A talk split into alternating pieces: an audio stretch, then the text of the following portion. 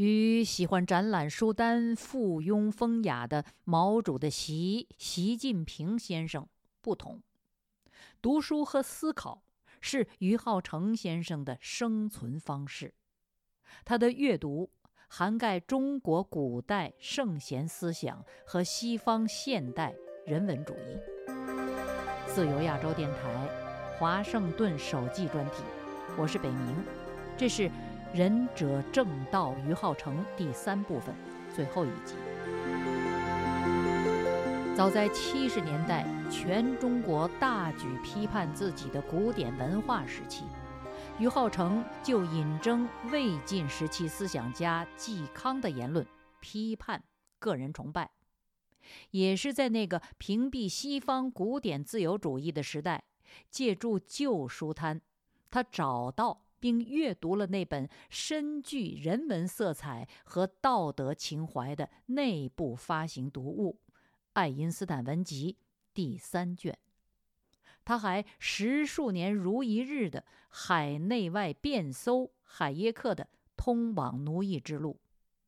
他的一生行迹始于主义和理想，辅之以知识结构的纵深拓展，思考不断。根据目睹耳闻的现实深化和修正，最终他认识到，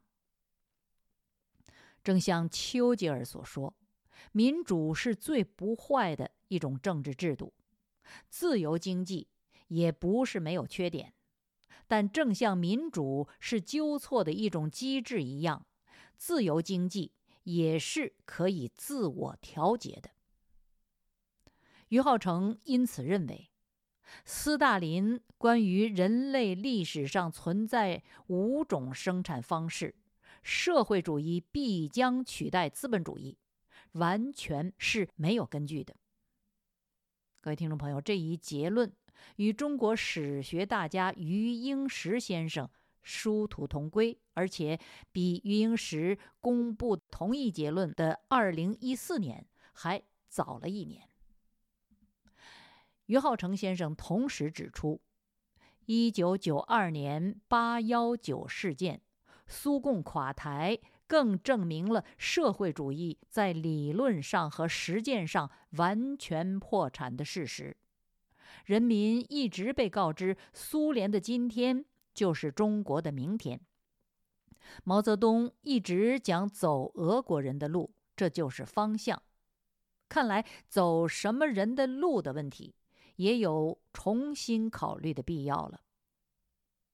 于浩成认同国家主义是专制主义的最后避难所的说法，他反复强调，不能把祖国和国家混为一谈，不能把国家和政府混为一谈。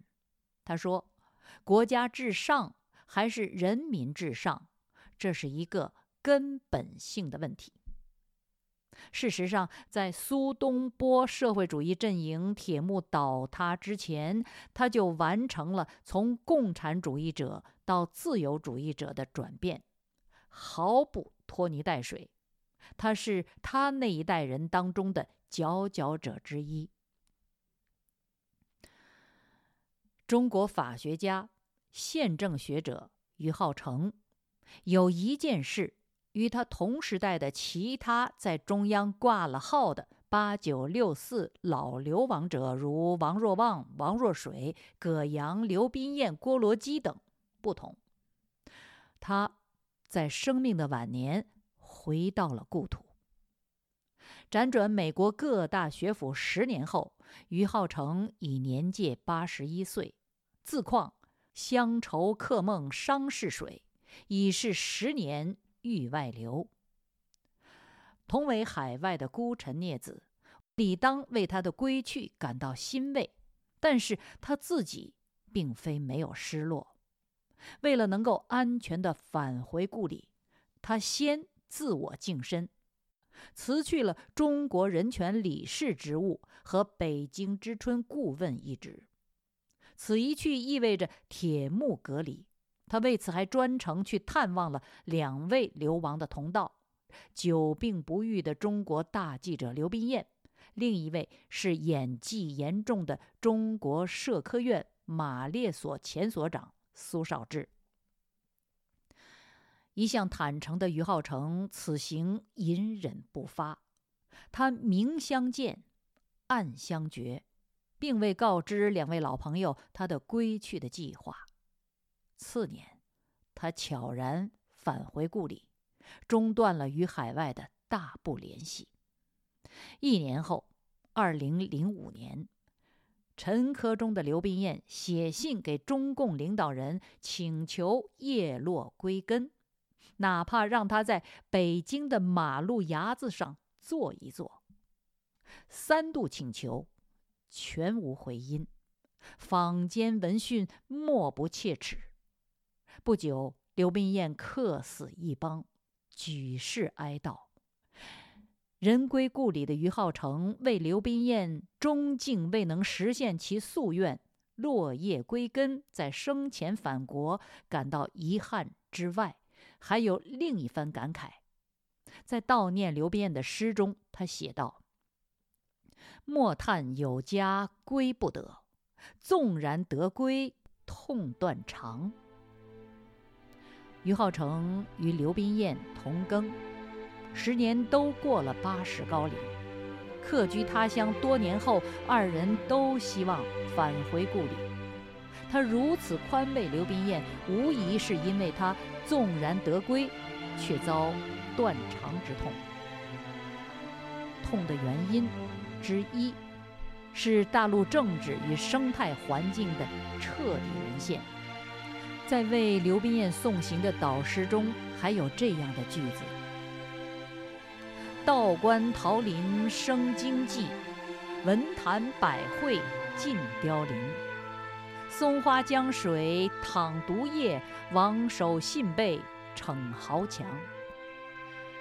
究竟该归去还是不归？他不是没有纠结。诗中又说：‘苏武垂老。’”终归汉，鲁连誓死不递秦。除了国已不国，于浩成还另有隐痛，那是他归去后才体察到的世态炎凉。归去两年，他悼念八九六四后被捕判刑、出狱即遭晋升，直到去世的中国社科院史学所研究员包尊信先生。他的哀思有俞伯牙摔琴之痛，在悼词中，他这样写道：“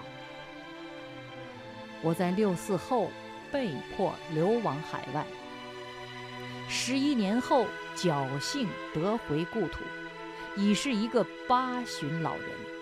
老包是第一批来看我的老朋友之一。”对比一些人出于利害考虑，对我冷酷无情，甚至无端怀疑，我痛彻感到一个道义之交的真朋友，与那些势利之交的酒肉朋友，真有天壤之别。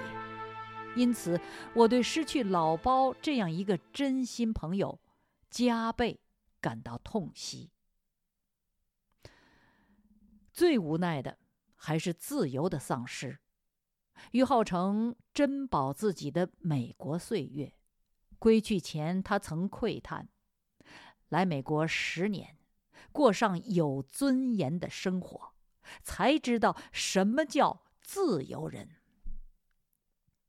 他的自由，在他重新踏上中国土地时，注定消失。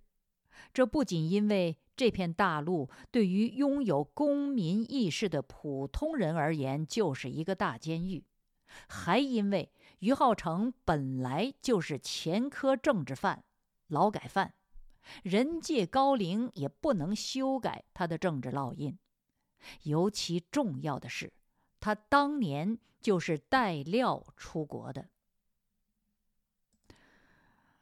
当年八九狱中归来。于浩成曾经多次申请出国，均遭拒绝。一九九四年，美国国务卿华伦克里斯多福访华期间，美中交涉后，当局放行于浩成，但是附加了三个条件：首先要求他保守国家机密，第二，要求他按时归国；第三，出国后不符合宪法法律的事不做，不利于国家的话不讲。这是三道套在于浩成头上的紧箍咒，相当于无形的镣铐。不过，在自由世界被他全部崩解。第一，面对西方世界，中国当局的国家机密门槛之低，范围之大，空前绝后，在一些特殊时期，甚至市场上的大白菜的价格，对外也被宣称是国家机密。保守这种机密，普通人都难于做到，更甭说于浩成十七岁就被吸收入党。青少年时期就身处中共机构内部，人脉关系、历史事件、现实问题、红潮内幕等等所知甚多。言及中国，几乎出口就是国家机密，他没法子保守。第二，他也没有按时归国，而是一去十一年之久才辞归。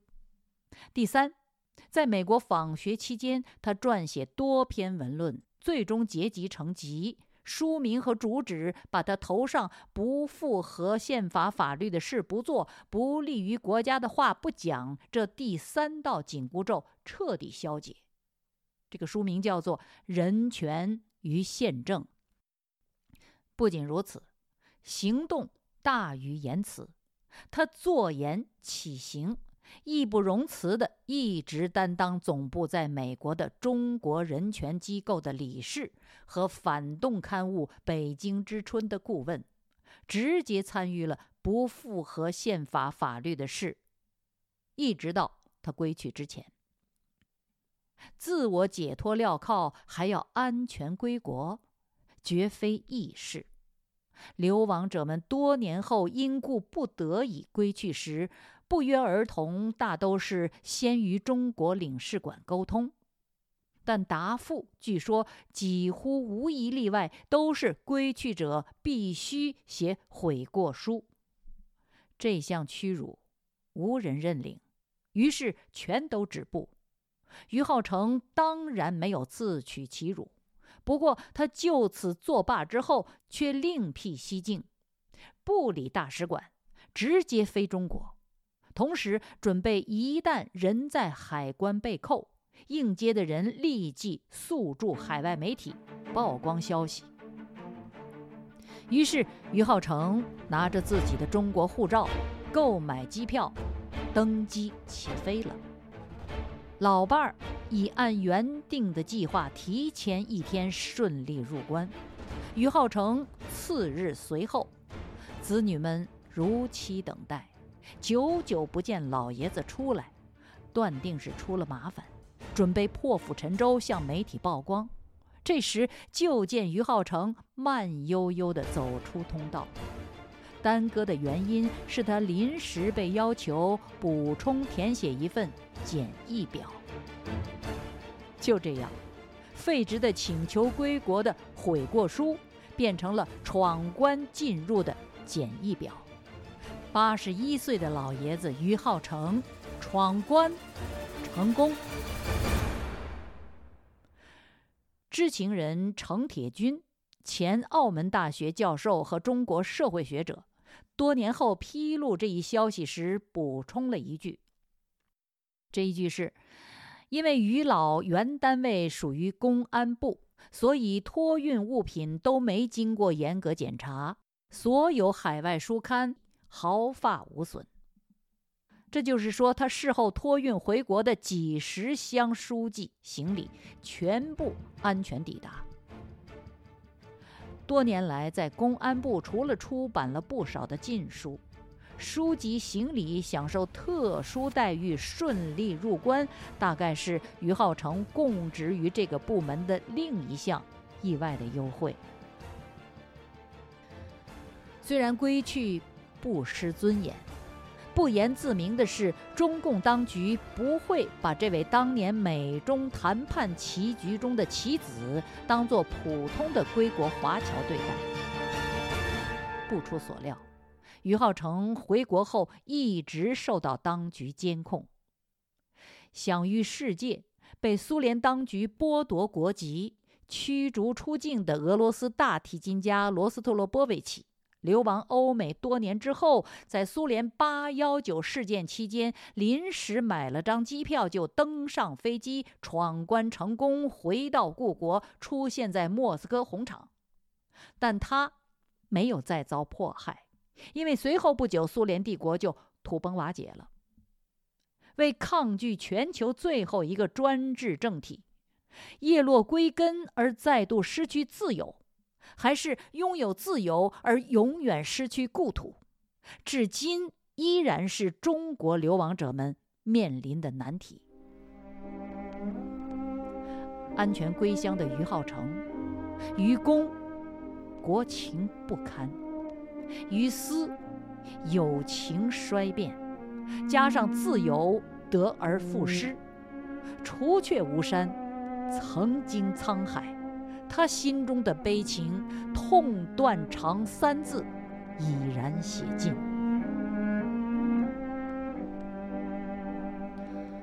极目远望故国，不将俗物矮天真，阴霾之中能几人？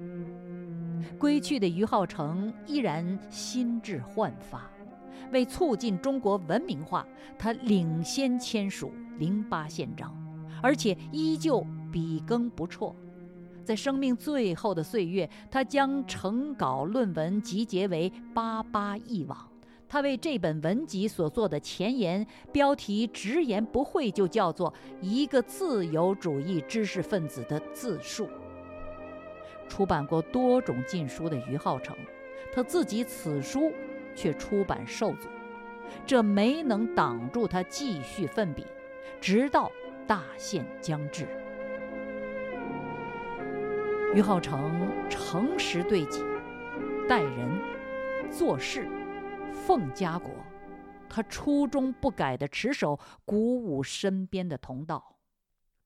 二零一零年，他八五寿辰之际，与他同庚、同心、同难、同德的改革派理论家，八九六四受审而被晋升的前中共宣传部。理论局副局长李洪林先生写了一首诗，书法于装裱精美的横轴上，赠给于浩成为他祝寿。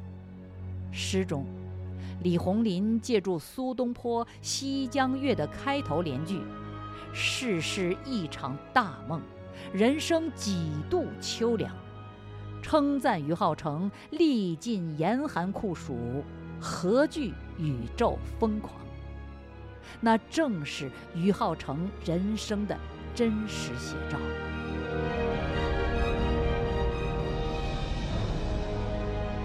二零一五年十一月十四日凌晨三点五十分，于浩成先生病逝北京家中，享年九十一岁。仁者躬身行正道，九死不悔于浩成。各位听众朋友，容我用于浩成先生二零一三年发表在海外媒体的自述中的一段话结束这个节目。于浩成先生写道：“以民主宪政取代一党专政，已经成为多数人的共识。”在我国古代，知识人被称作士。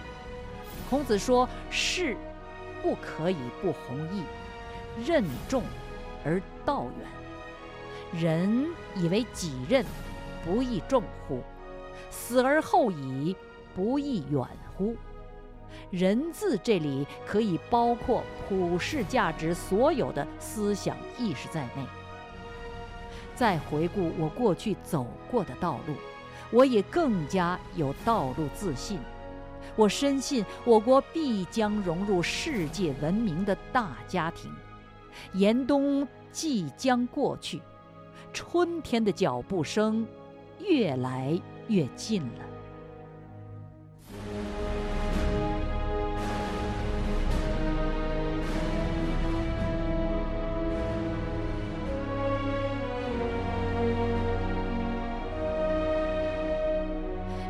此音频与文字，献给深陷狱中的中国英雄牵马人耿肖南，被剥夺言论与生存权的中国法学家、民意代言人许章润，以及囚中狱外所有坐言起行抵抗奴役的大陆孤勇义士。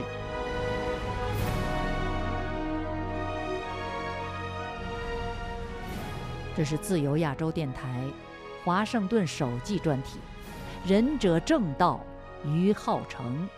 我是主持人北明，北方的北，明天的明。谢谢收听，我们下周同一时间再会。